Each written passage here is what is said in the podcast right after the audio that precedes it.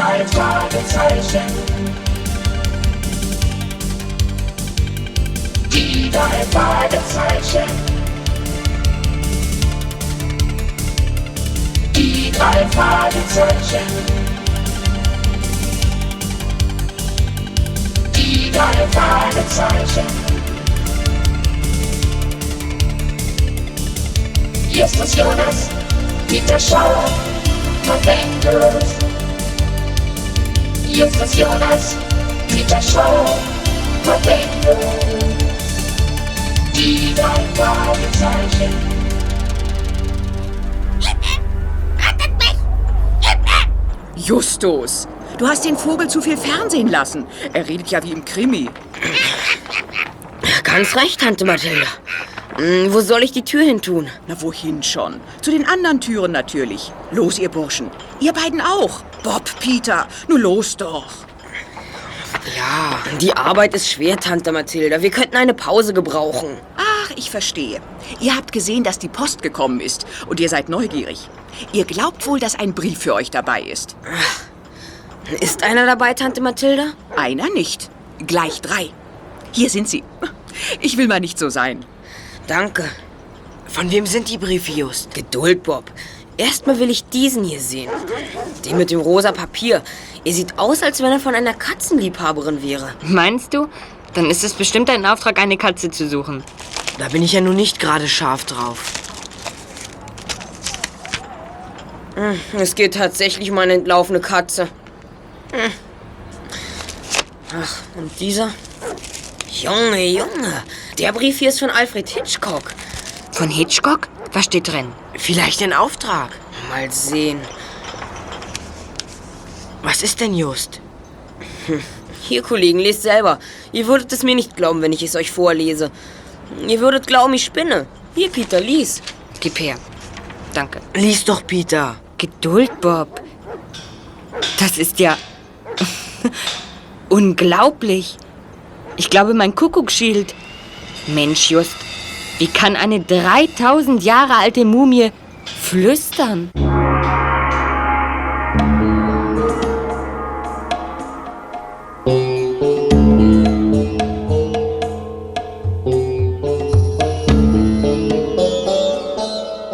Ein geheimnisvoller Fall.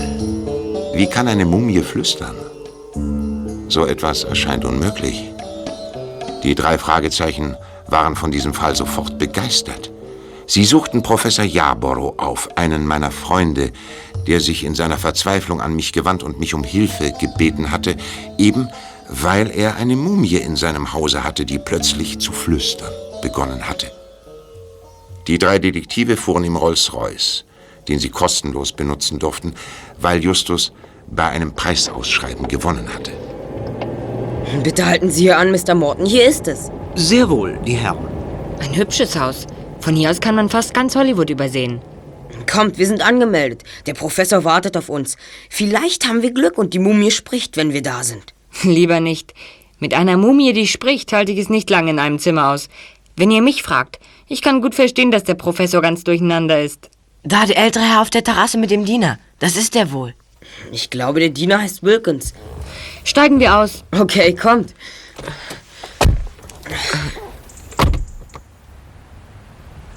Sie haben uns schon gesehen. Der Diener kommt. Guten Tag, Sir. Wir sind die drei Detektive, die der Professor zu sich gebeten hat. Detektive? So ist es, Sir. Hier, unsere Karte. Danke. Wenn die Herren mir bitte folgen wollen. Danke. Sir, das sind die drei Detektive, die Mr. Hitchcock Ihnen empfohlen hat. Ein wenig jung, wenn ich mir diese Bemerkung erlauben darf. Guten Tag, liebe Freunde. Setzt euch. Die Karte der Herren, Sir. Ja, natürlich. Darf ich mal? Bitte. Mhm. Die drei Detektive. Drei Fragezeichen. Wir übernehmen jeden Fall. Erster Detektiv Justus Jonas, zweiter Detektiv Peter Shaw. Das bin ich. Recherchen und Archiv Bob Andrews. Mhm. Was bedeuten denn die drei Fragezeichen? Das sieht ja Wie Zweifel an euren eigenen Fähigkeiten aus? Das Fragezeichen, Sir, gilt neben seiner Bedeutung in der Interpunktion im allgemeinen Sprachgebrauch auch als universelles Symbol für unbeantwortete Fragen, ungelöste Rätsel, unerforschte Geheimnisse. Deshalb haben wir es als Firmenzeichen gewählt. Und den Erfolg können wir nicht garantieren, aber wir können versprechen, dass wir uns Mühe geben werden. Mhm. Wenn du den letzten Satz nicht gesagt hättest, hätte ich euch hinaus befördert. Erfolg kann man nicht im Voraus versprechen. Aber oft wird ernsthaftes Bemühen von Erfolg gekrönt. So ist es, Sir. Also Alfred Hitchcock hat euch zu mir geschickt. Naja, versuchen wir es. Die Polizei kann ich nicht verständigen, weil dann wohl auch die Presse Wind von der Geschichte bekäme. Die könnte meinen Ruf als Wissenschaftler ruinieren und das kann ich auf keinen Fall riskieren. Das verstehen wir. Kommt mit. Ich will euch Ra Orkon zeigen. Und dann wollen wir anfangen. Hört. Bevor ihr euch mit der Mumie befasst, müsst ihr noch etwas wissen. Und das wäre Mr. Wilkins? Auf der Mumie ruht ein Fluch. Der Fluch wurde über Ra Orkons Grab gesprochen und hat damit Macht über jeden, der seine Ruhe stört. Der Fluch hat schon vielen den Tod gebracht. Gewaltsam, unerwartet. Der Professor will das nicht wahrhaben, aber ich weiß, wovon ich rede. Na, wo bleibt ihr denn? Wir kommen schon, Sir.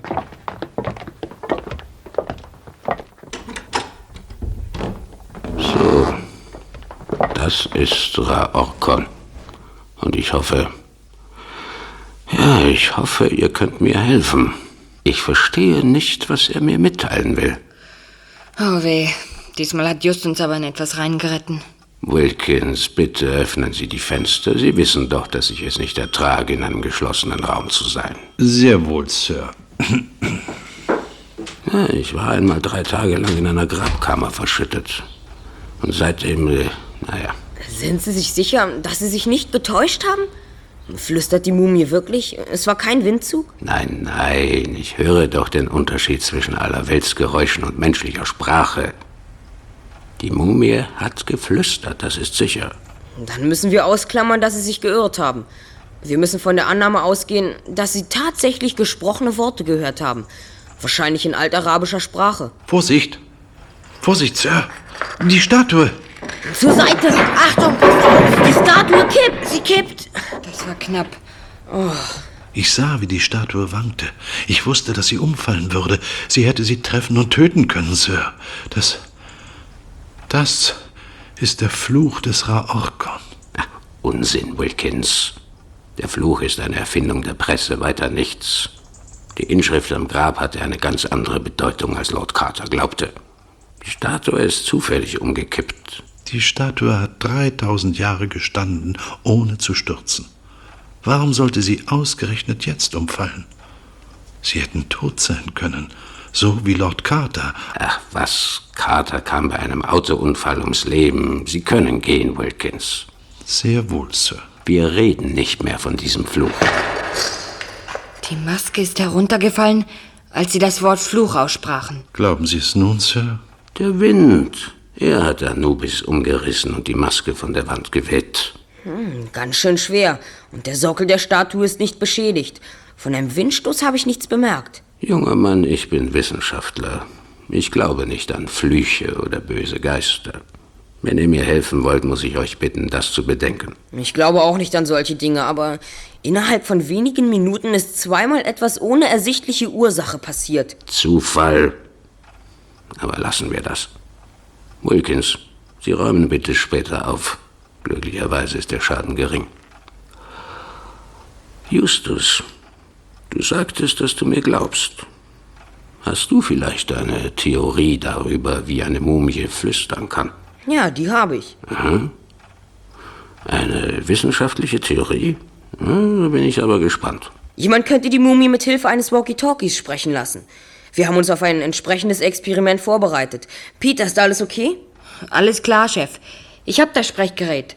Gut, ich lege das Gegengerät neben den Kopf der Mumie. Peter, geh bitte nach draußen. Ich bin schon dabei.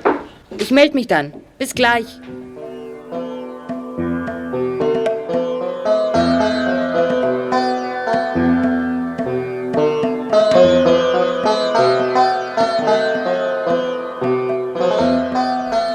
Ein.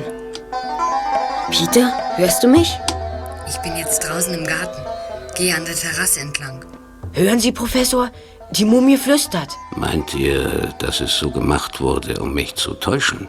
Ich bin jetzt an der Mauer vorbei. Ich gehe den Hang hinunter auf ein Gebüsch zu. Weitergehen, Peter. Sehen Sie, Professor? So einfach ist es, eine Mumie flüstern zu lassen. Was ist denn das? Da vorne im Gebüsch ist jemand versteckt. Ein Junge. Er weiß nicht, dass ich ihn bemerkt habe. Ich gehe mal hin. Halt, warte, wir helfen dir. Nein, nicht. Sonst läuft er weg. Ich tue so, als ob ich hier herumspaziere und dann schnappe ich ihn mir. Sobald ihr mich rufen hört, kommt nach. Also gut, einverstanden, aber gib acht. Ein Junge? Gehört er nicht zu euch? Nein. Vielleicht bringt er uns schon die Lösung des Rätsels. Moment. Peter? Peter, bitte melden. Ich hab ihn! Ich hab ihn! Schnell, in den Garten.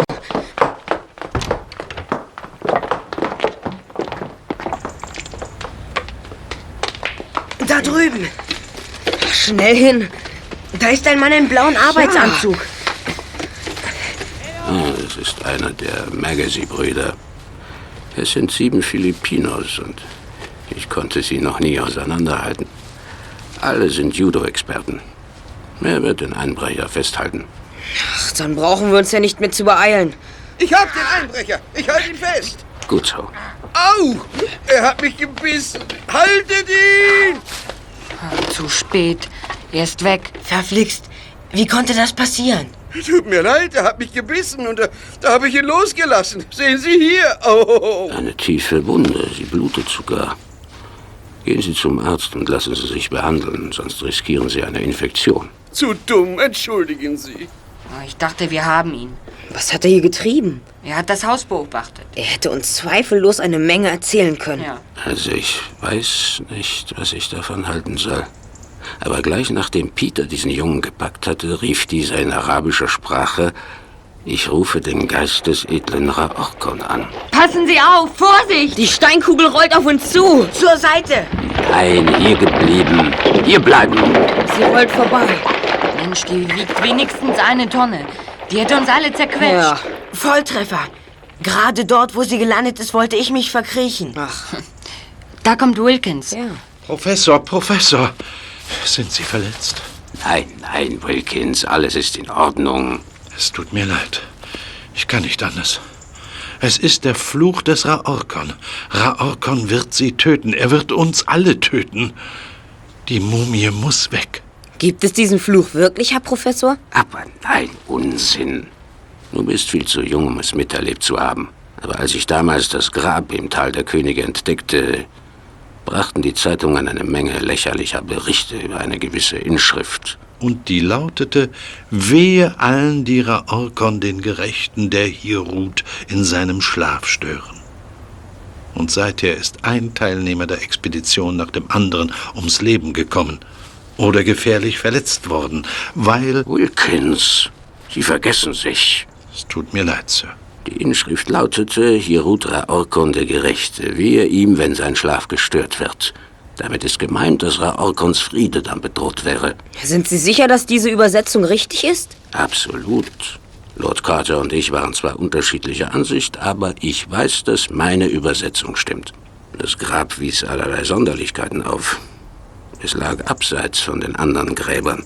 Und es wies auch nicht die Beigaben auf, die sonst in Königsgräbern zu finden sind. Nichts war darin als der Sarkophag mit der Mumie. Und der Leichnam der Lieblingskatze von Raorkon, die man ebenfalls einbalsamiert hatte. Grabschänder hätten sich an diesem Grab kaum bereichern können. Das war das Unbegreifliche. Das Grab war unbeschädigt und doch fehlten die Schätze. Dabei steht fest, dass Raorkon kein gewöhnlicher Mensch war. Richtig, Wilkins, wir wissen nicht genau, wer Raorkon war.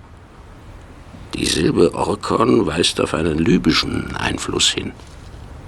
Ich hoffe, dass ich in den nächsten Tagen das genaue Alter der Mumie bestimmen kann.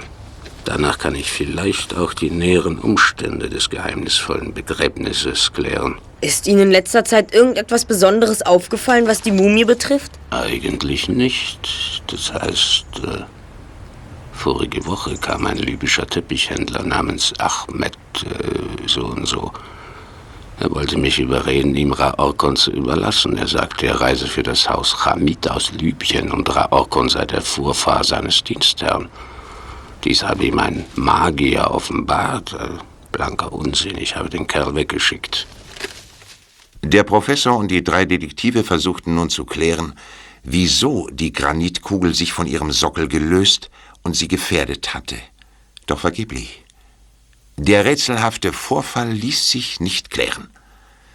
Danach nahmen die drei Detektive sich die Mumie vor, doch auch hier fanden sie nichts, was die Rätsel löste.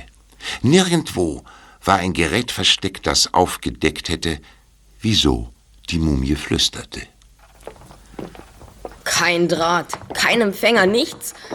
Ich bedauere, Herr Professor. Meine erste Theorie hat sich als falsch erwiesen. Nun, das pflegen erste Theorien so an sich zu haben. Aber ich hoffe, du hast eine zweite Theorie parat, die das Flüstern der Mumie erklärt. Im Augenblick nicht. Sie sagten, die Mumie flüstert nur dann, wenn Sie mit ihr allein sind. Ja, so ist es. Und nur spät nachmittags oder abends. Wohnt hier im Haus außer Ihnen noch jemand? Nur Wilkins. Er ist seit zehn Jahren bei mir. Früher war er Schauspieler. Ich glaube, beim Varieté. Die Putzfrau kommt dreimal in der Woche. Aber sonst kommt niemand ins Haus. Und der Gärtner? Oh, die Magacy-Brüder. Ich sagte ja schon, dass es sieben sind. Sie arbeiten seit acht Jahren für mich. Einmal kommt dieser, einmal jener, aber nur im Garten. Im Haus ist nie einer von ihnen gewesen. Ich müsste die Mumie einmal selbst flüstern hören. Ich fürchte, es ist nur für mich allein bestimmt. Wenn sonst jemand in der Nähe war, ist sie stets stumm geblieben. Ja, wenn das so ist, warum sollte sie denn ausgerechnet für dich flüstern, Just? Also ich finde dieses Gerede grässlich. Mir reicht's. Als ob die Mumie sehen, na, na ja, als ob sie wüsste, was um sie herum vorgeht. Nun, das äh, klingt zwar unwissenschaftlich, aber es scheint fast so, als wüsste sie es doch. Ich glaube, ich werde die Mumie flüstern hören. Das wird mir weitere Informationen für meine Ermittlungen verschaffen. Heute Abend kommen wir noch einmal her, Herr Professor, um einen Versuch zu machen. Wenn es Ihnen recht ist. Ja, ja. Kommt nur.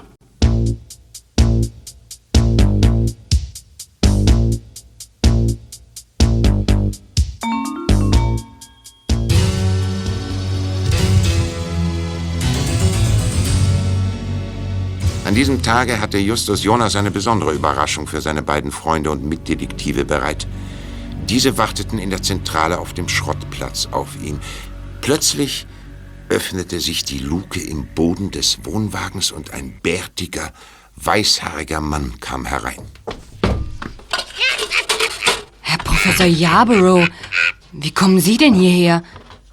Und was ist mit Justus? Warum kommt er nicht? Der Fluch des Raorkon hat ihn getroffen. Raorkon hat ihn in mich verwandelt. Was? Wie? Moment, ich nehme mal die Perücke und den Bart ab. Mensch, Just, du bist das? Na, ich habe dich tatsächlich für den Professor gehalten. Just, einmalig. Aber was soll die Maskerade? Das war ein Test. Ich war bei Mr. Grant, dem Maskenbildner, den ich von meiner Arbeit beim Film kenne. Ja. Ich habe ihm den Professor genau beschrieben und so hat er mich dann zurechtgemacht. Ja, aber wozu das alles? Um die Mumie zu täuschen. So ein Quatsch. Was meinst du damit? Na, wenn die Mumie glaubt, ich sei Professor Yarborough, dann flüstert sie vielleicht doch. Denn offenbar ist sie dazu bei anderen Menschen nicht bereit. Nun mach mal einen Punkt. Wieso? So wie du redest, sollte man meinen, diese Mumie könnte nicht nur sprechen, sondern auch hören und sehen. Ach Mann, es ist doch bloß eine Mumie. Und sie ist seit 3000 Jahren tot. Völlig tot. Absolut tot. Toter geht's nicht. Allerdings. Also wenn ich bei einem Fall mitwirken soll, wo sich jemand extra maskieren muss, um eine mausetote Mumie zu täuschen, dann steige ich aus. Also ich stimme dafür, dass wir die Mumie Mumie sein lassen und die verschwundene Katze suchen. Nun gut, Peter. Da wir zu dritt sind, sehe ich nicht ein, weshalb wir nicht mehr als einen Fall gleichzeitig bearbeiten sollten. Du gehst zu Mrs. Selby, der die Katze gehört, und hörst ihr an, was sie zu sagen hat. Und Bob und ich gehen zur Mumie und tun das Gleiche. Recht so, Bob? Ja, gut. Und von mir aus auch. Also dann, Kollegen, wir brechen auf. Ausnahmsweise mal in verschiedene Richtungen.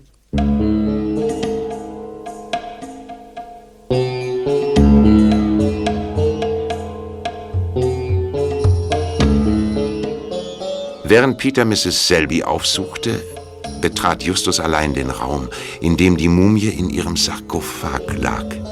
Er knipste das Licht an, weil es schon dunkelte, und öffnete das Fenster.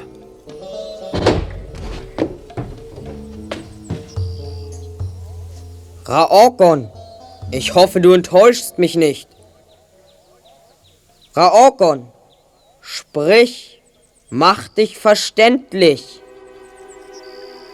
Raokon vau, er ise fentronute, kotte franen, mek naento eiret, botte ref, junse teu, jekinen se, hotpe e hotte Raokon hof, etem Raokon ho, Weisef in spense etem.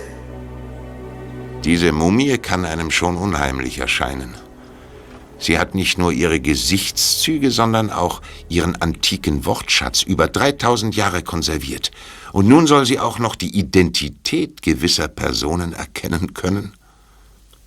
Vielleicht ahnte Peter eine reale Bedrohung und wollte sich daher lieber mit domestizierten Vierbeinern befassen. Justus hatte ein Tonbandgerät bei sich. Damit nahm er jedes geflüsterte Wort auf, bis sich sein künstlicher Bart an einem Splitter am Sarkophag verfing. Au! Au, verflixt! Justus, was ist zugenäht? Mein Bart hat sich verfangen und ist weggerutscht. Ich bin gestürzt, ich bin ein Tollpatsch. Jetzt habe ich wahrscheinlich alles verdorben. Die Mumie hat geflüstert. Also hast du sie überlistet? Ich glaube ja, falls die Tonbandaufnahme gut genug geworden ist. Ja, ich würde sie gern hören. Kannst du sie mir mal vorspielen? Gern, warten Sie.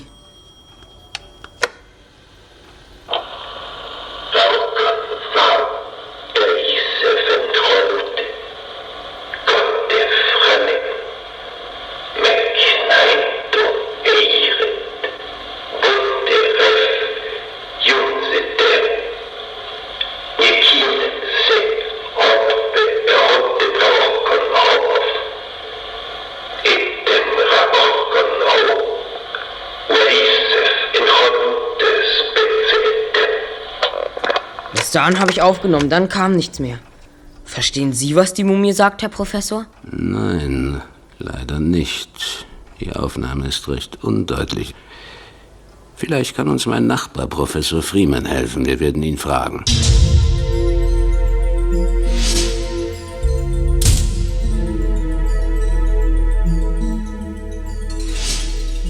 Professor Yarborough, Justus und Bob fuhren mit dem Rolls-Royce zu Professor Freeman, obwohl dieser in unmittelbarer Nachbarschaft wohnte, sodass sie auch hätten zu Fuß gehen können.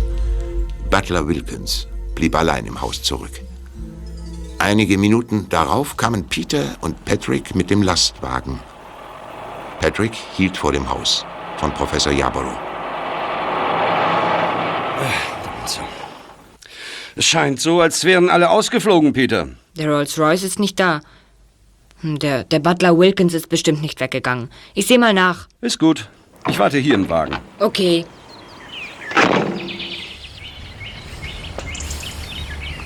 Hallo, Wilkins? Sind Sie hier im Garten? Mr. Wilkins! Wo sind Sie? Niemand da? Ich, Anubis! Mr. Wilkins! Wo sind Sie denn? Was ist denn passiert? Niemand zu sehen. Hier auch nicht. Eigenartig. Ich habe doch ganz deutlich gehört. Eine Katze. nicht als eine Katze. Na komm mal her. Mietz, mietz, mietz. Ja, so ist fein. Na komm, ich nehme dich auf die Arme. So. Ja, du bist ein braves Tier. Mensch, du bist ja Sphinx. Du hast ja ein orangefarbenes und ein blaues Auge. Du bist der Kater von Mrs. Selby. Wie kommst du hierher? Dieb! Was soll das? Ich, Au! Hab ich dich. denkst du, mein Lieber? Aus diesem Griff kommst du nicht mehr raus. Ich hab dich. Wer bist du? Wieso treibst du dich hier herum? Und wieso fällst du über mich her? Du hast Großvater Raorkon gestohlen. Dann wolltest du auch noch meine Katze stehlen. Aber ich, Hammett vom Hause Hammett, Ich fange dich.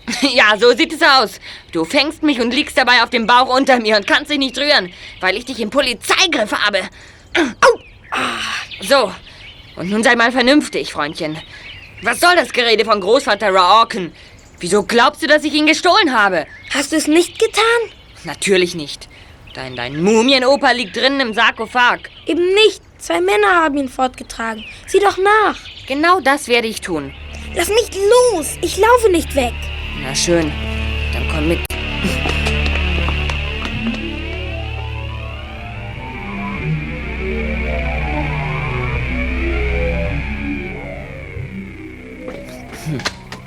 Die Tür ist offen. Und der Sarkophag auch. Die Mumie ist weg. Mietz, Mietz. Wo ist die Katze?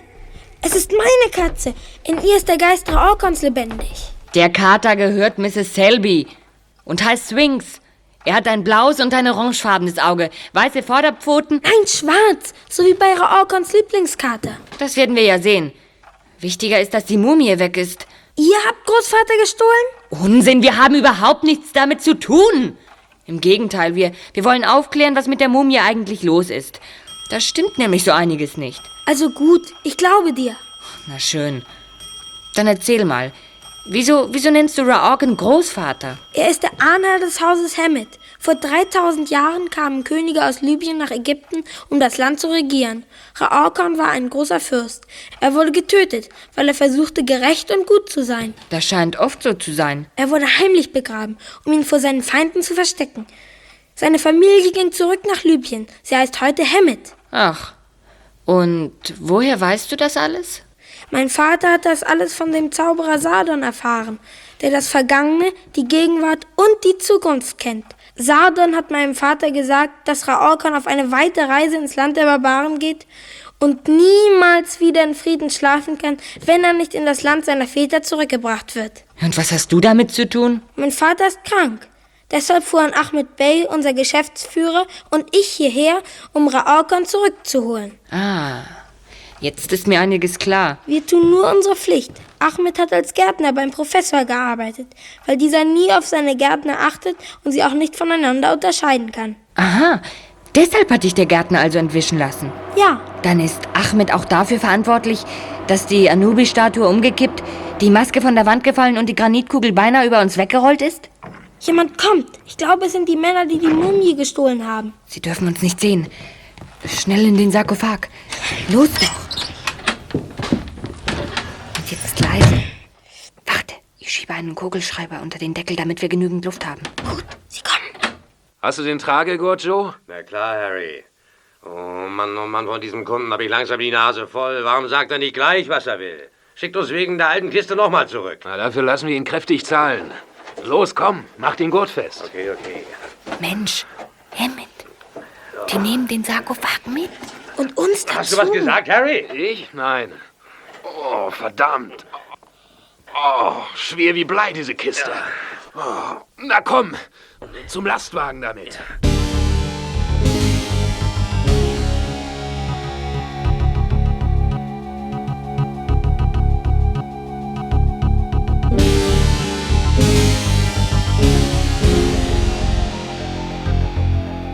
Die beiden Männer luden den Sarkophag auf den Lastwagen, ohne zu bemerken, dass Peter und Hammett darin steckten. Für zwei Jungdetektive muss es entmutigend sein, weder Bewegungsfreiheit noch klare Sicht zu haben. Hoffen wir, dass Peter sich zur rechten Zeit und am rechten Ort auf sein Erkennungszeichen, das blaue Fragezeichen, besinnt. Doch zurück zum ersten Detektiv. Dieser saß mit Professor Yarborough und Bob bei Professor Freeman. Sie hörten die Tonbandaufnahme ab, die Justus gemacht hatte.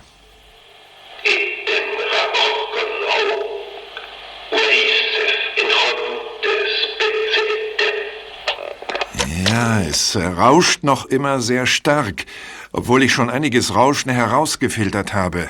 Können Sie da noch immer nichts verstehen, Herr Professor? Wartet mal. Ich habe da noch ein anderes Gerät, das ich als Filter benutzen kann. Ich bin gleich zurück. Ich dachte, es würde schneller gehen. Wir müssen geduldig sein. Er ist der Einzige, der uns helfen kann. Er ist einer der besten Experten für die Sprachen des Mittleren Orients. Sein Vater war übrigens mein Assistent, als ich Raorkon entdeckte. Ich habe mir noch ein spezielles Wörterbuch geholt. Ich vermute, Sie sind der Lösung schon recht nah. Sie mögen uns jedoch nicht sagen, was die Mumie geflüstert hat. Nun ja, ich äh, weiß nicht. Bitte, Herr Professor. Wir müssen es wissen. Also gut.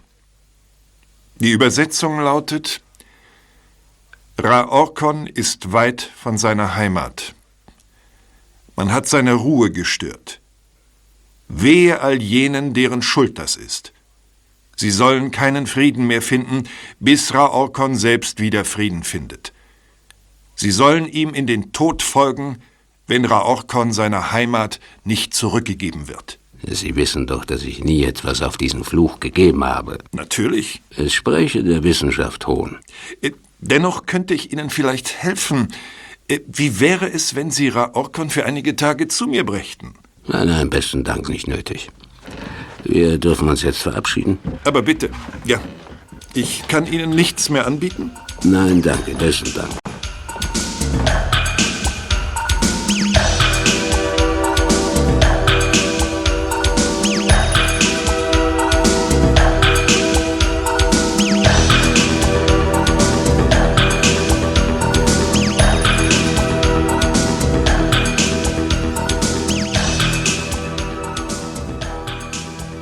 Als Professor Jaboro, Justus und Bob kurz darauf in das Haus des Professors zurückkehrten, stellten sie bestürzt fest, dass Mumie und Sarkophag verschwunden waren. Aber nicht nur das. Wilkins, wo sind Sie denn? Warum melden Sie sich nicht? Ich sehe mal draußen nach.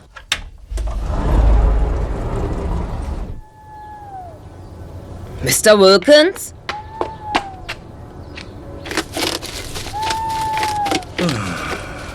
Hier ist er! Hier ist der Professor, er liegt dort unter dem Busch. Schnell, kommen Sie! Wilkins, um Himmels Willen, was ist passiert? Seht mal, die Katze. Ach, lass doch die dumme Katze. Wir müssen uns um Wilkins kümmern. Sie hat ein blaues und orangefarbenes Auge. Ach. Gütiger Himmel. Mr. Wilkins, was ist passiert? Wilkins, so reden Sie doch. Anubis. Es war Anubis. Was Sie wollen sagen, dass Anubis, der Schakalgott, Raorkons Mumie gestohlen hat? Anubis. Überfallen. Er ist ohnmächtig geworden. Ich schlage vor, dass wir ihn zum Wagen bringen. Mr. Morton kann ihn zu einem Arzt fahren. Ja, das ist eine gute Idee. Kommt fast an. Schafft ihr es allein? Ich möchte gern die Katze fahren. Ja, Bob, sie ist wichtig. Es ist seltsam, dass uns ausgerechnet hier so eine Katze über den Weg läuft. Es könnte die Wiedergeburt jener Katze sein, die zusammen mit Raorkon bestattet wurde.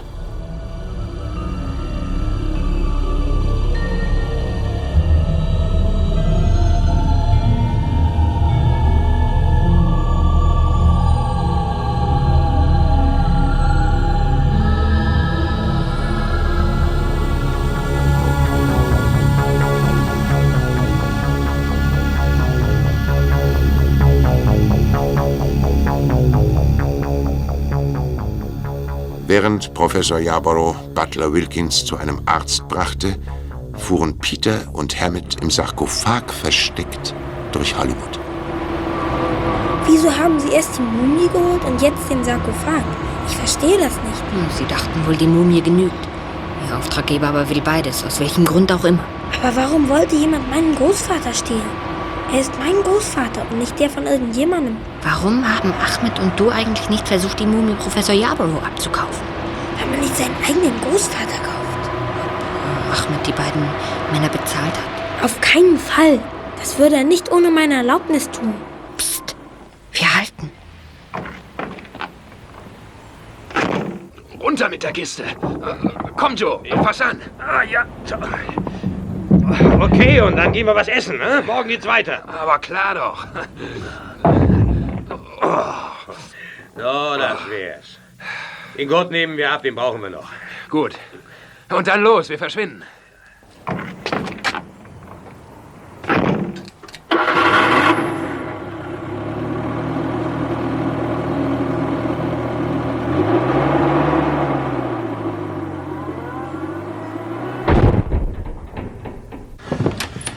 Zieh raus aus der Kiste. Ein Glück, dass sie den Gurt abgenommen haben. Und jetzt? Wo ist die Mumie? Das weiß ich doch nicht. Aber die finden wir schon, wenn wir diesen Schuppen überwachen. Bestimmt bringen die Kerle den Sarkophag morgen zu ihrem Auftraggeber. Das ist richtig. Und jetzt raus hier. Warte. Ich zeichne noch mein Fragezeichen an die Tür. Dann finden wir das Versteck morgen leichter wieder. Hey, was ist das? Hört sich an, als ob jemand eine Scheibe zerschlagen hat. Licht geht an. Zwei Männer laufen weg. Sie kommen zu uns. Mensch, bloß weg. Sonst kommen wir noch in Verdacht. Weg hier, schnell. Haltet die Burschen, sie haben meine Uhren gestohlen. Ich es mir doch gedacht. Der glaubt, dass wir die Einbrecher sind. Los, schneller!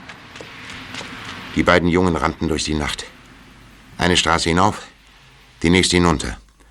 Die Zahl der Verfolger wurde immer größer. Peter und Hammett liefen, bis sie nicht mehr konnten und nicht mehr wussten, wo sie waren.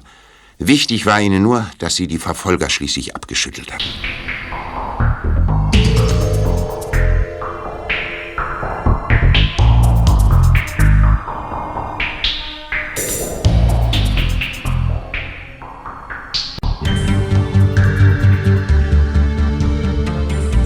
Am nächsten Tag trafen sich die drei Detektive in der Zentrale auf dem Schrottplatz, um sich zu beraten. Auch Hammett durfte dabei sein. Für ihn hatte Justus eine wenig erfreuliche Eröffnung. Ich glaube, ich weiß, wie wir das Versteck wiederfinden, das Peter mit einem Fragezeichen gekennzeichnet hat. Doch zuerst zu Raorkon. Wo ist er? Ich muss etwas klarstellen, Hammett. Ich bin davon überzeugt, dass er nicht der Ahnherr eurer Familie ist. Sadon der Magier hat es aber gesagt. Ihm glaube ich. Es ist richtig, dass Könige aus Libyen während der 20. Dynastie vor ungefähr 3000 Jahren in Ägypten geherrscht haben. Vielleicht war Raorkon einer dieser Herrscher. Aber deshalb ist er nicht unbedingt dein Urahn, Hammett. Sadon hat es gesagt. Er sagt die Wahrheit. Er weiß alles. Nicht ganz. Er hat sich bei der Katze geirrt. Und wenn er in einem Punkt von der Wahrheit abweicht, muss man auch in Frage stellen, was er sonst noch so sagt. Hä? Ich verstehe nicht. Sahadon hat gesagt, dass dir hier in Amerika der Geist Raorkon erscheinen werde, in Gestalt seiner Lieblingskatze, die ins Leben zurückgekehrt ist. Stimmt. Warte, ich gehe mal ins Labor.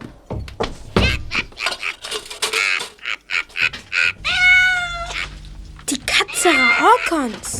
Ich habe sie mitgenommen, damit ihr nichts passiert. Und jetzt passt auf. Ich befeuchte dieses Taschentuch mit einem Lösungsmittel. So. Und reibe die Pfote damit ein. Die Pfote wird ja weiß. Der Kater hat ja in Wirklichkeit weiße Pfoten. Weil er der Kater von Mrs. Selby ist. Man hat ihm die Pfoten schwarz eingefärbt, um dich zu täuschen. Sadons Prophezeiung sollte stimmen. Aber warum? Damit ihr beide, du und Ahmed, auch den Rest der Geschichte glaubt. Und damit ihr beide euch bemüht, die Mumie Raorkons in die Hand zu bekommen.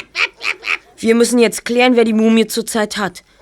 Wenn wir wissen, wer die Mumie gestohlen hat, wissen wir auch den Rest. Dazu brauchen wir nur dem Lastwagen zu folgen, wenn Harry und Joe den Sarkophag zu ihrem Auftraggeber bringen. Genau. Das Problem ist jedoch, das Tor mit dem Fragezeichen zu finden. Das ist kein Problem. Ich weiß, wo es ist. Unmöglich, das kannst du doch gar nicht wissen. Glaube ich nicht. Es war ganz einfach. Ich brauchte nur in die Zeitung zu sehen. Du lügst. Der erste Detektiv lügt nie, Hammett. Es steht nämlich in der Zeitung, wo die Scheibe eines Uhrengeschäfts eingeschlagen worden ist.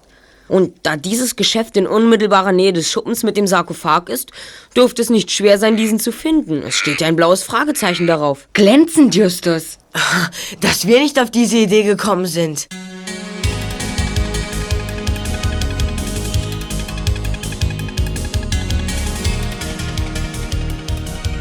Justus hatte recht. Das Tor zu dem Lagerplatz mit dem Schuppen war tatsächlich leicht zu finden. Jetzt aber erhob sich die Frage, wie man die Sarkophagräuber verfolgen sollte. Dazu bot sich der Einsatz von Walkie-Talkies an. Die Jungen legten sich auf die Lauer. Sie mussten warten, bis die Dunkelheit anbrach. Dann erschienen Joe und Harry auf dem Lagerplatz. Also noch einmal, Kollegen. Peter, Hammett und Patrick bleiben im Lastwagen. Bob und ich pirschen uns ran und versuchen, auf den Laster zu steigen. Sobald Harry und Joe den Sarkophag aufgeladen haben und abfahren. Ihr folgt uns dann. Wird gemacht, Justus. Wenn wir Glück haben, klären wir heute, warum die Mumie flüstert. Wir werden sehen. Bis später. Harry und Joe sind schon auf dem Hof. Ich glaube, jetzt laden sie auf. Passt auf, dass ihr uns nicht verliert. Keine Sorge, Justus. Wir halten die Augen offen. Bis später. So, wir sind allein, Bob. Komm, wir gehen näher ran. Aber leise. Keine Sorge. Ich will mich nicht erwischen lassen. Psst. Hör doch. Unser Kunde zahlt das Doppelte, wie? Hab ich's doch gewusst. Er war ja auch mächtig hinter dem Kasten her. Natürlich, er hat sein Ziel erreicht, ne? Aber pass auf, wir sollen das Ding woanders abliefern. Ein Stück hinter Hollywood. Da ist eine leere Garage und da können wir auch reinfahren. Ja, von mir aus. Hoch mit der Kiste jetzt. Los, hoch damit. Ja, Okay. Gut so. Und jetzt die Luke dicht. Los, steig ein, ich fahre. Einverstanden. Hast du mal eine Zigarette? Natürlich. Rauf auf die Ladefläche. Okay. Soll ich dir helfen? Nicht nötig. So, bin schon oben. Ich auch. Mensch, war knapp. Der fliegt ganz schön los. Und was jetzt? Wir warten ab. Das heißt, wir geben zunächst mal durch, dass die Fahrt bis über Hollywood hinausgeht. Und das hilft Patrick, uns zu verfolgen.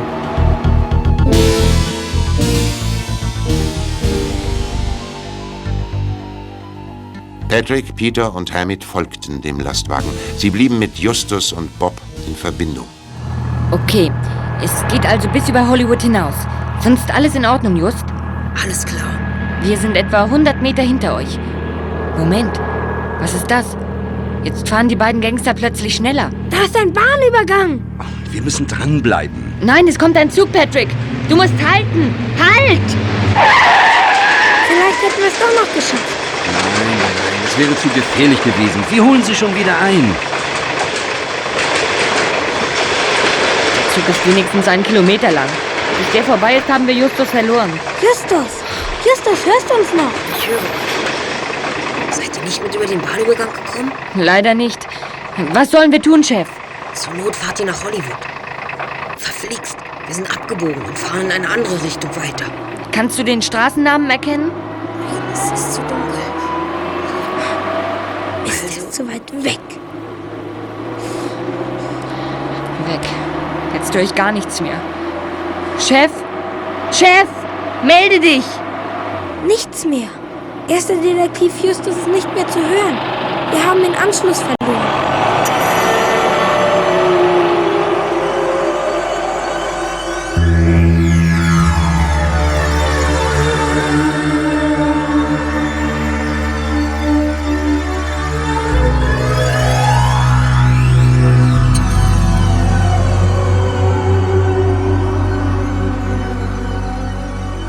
Und Justus waren davon überzeugt, dass sie die Verbindung zu den Freunden verloren hatten und nun auf sich allein gestellt waren. Bald fuhr der Laster langsamer. Die Gegend war dunkel, so dass Justus kaum etwas erkennen konnte. Dennoch kam sie ihm bekannt vor. Sie fahren langsamer. Wir sind gleich am Ziel. Könnte sein. Was tun wir, wenn sie beide gleichzeitig aussteigen? Der eine links, der andere rechts? Dann sehen sie uns. Besten steigen wir in den Sarkophag. Dann aber schnell. Komm doch, Just. Sie halten schon. Ach, keine Angst, ich komme ja. So. Und jetzt den Deckel zu. Hoffentlich fällt den beiden Gangstern nicht auf, dass der Sarkophag jetzt viel schwerer ist als vorher. Bestimmt nicht. Die wuchten die Kiste runter und damit hat sich's. Sie fahren weiter. Eine Auffahrt hoch. Gleich geht's in die Garage, von der Sie gesprochen haben.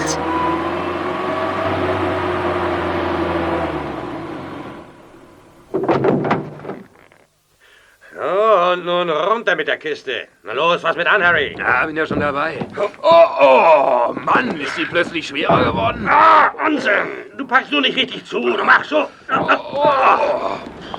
So, das wär's. Ich fahre den Laster raus. Mach du das Schott zu. Ja, mach ich.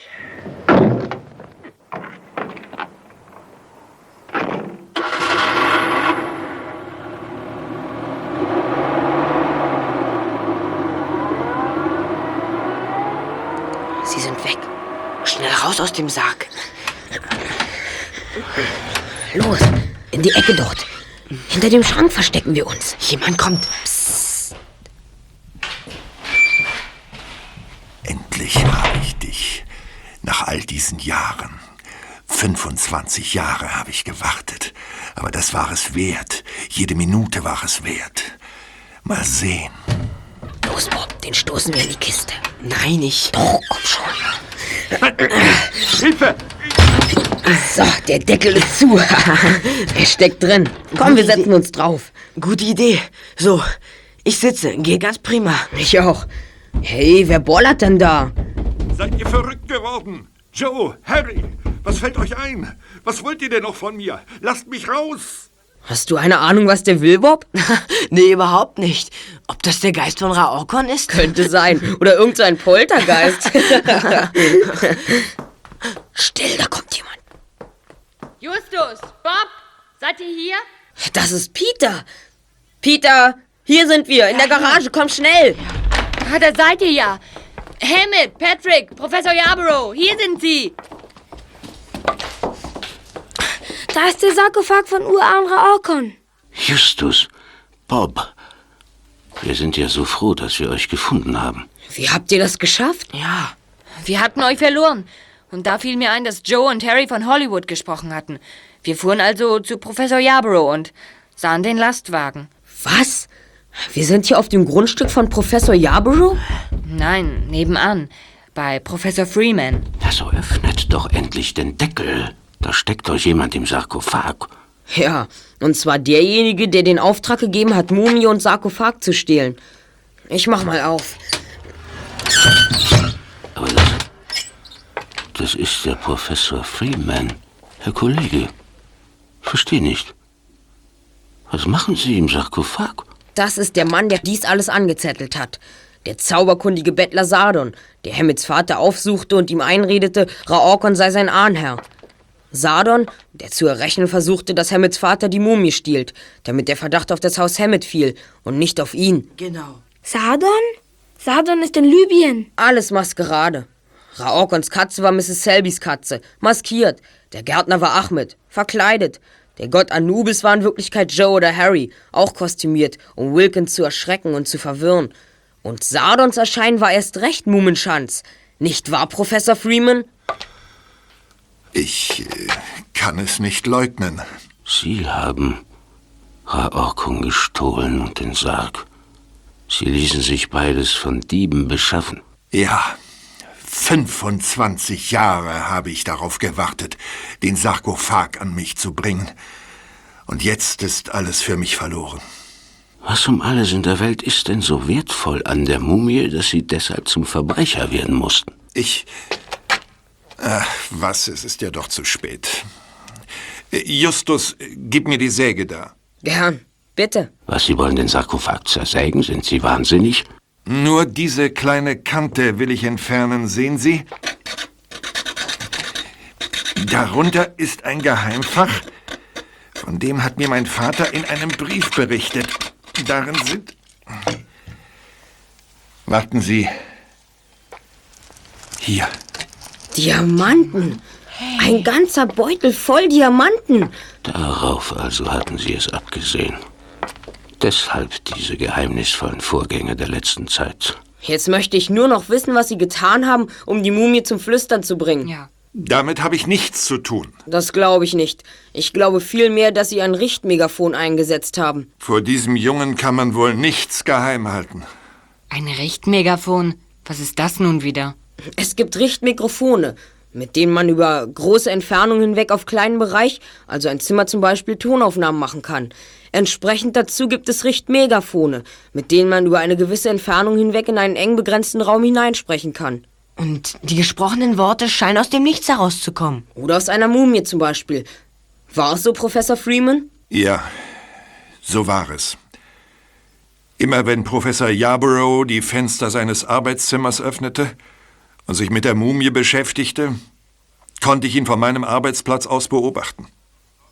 Dann sorgte ich mit einem Spezialmegafon dafür, dass er den Eindruck hatte, dass die Mumie flüsterte. Sie haben alles verloren, Freeman.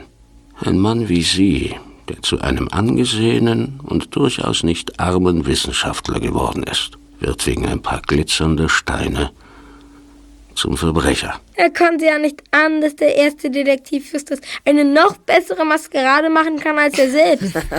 Bestimmt wäre es ihm lieber gewesen, wenn Justus nicht Detektiv, sondern Filmstar geworden wäre. Das lass man lieber, Hammett. Justus war nämlich schon mal beim Film.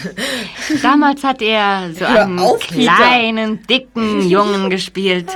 Seitdem sagen viele Leute Peter. Pummelchen zu ihm. Pummelchen, Pummelchen. Na, schlank bist du immer noch nicht.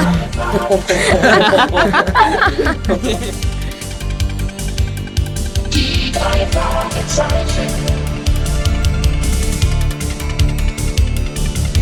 Justus Jonas, Peter Shaw, Tom Endlos.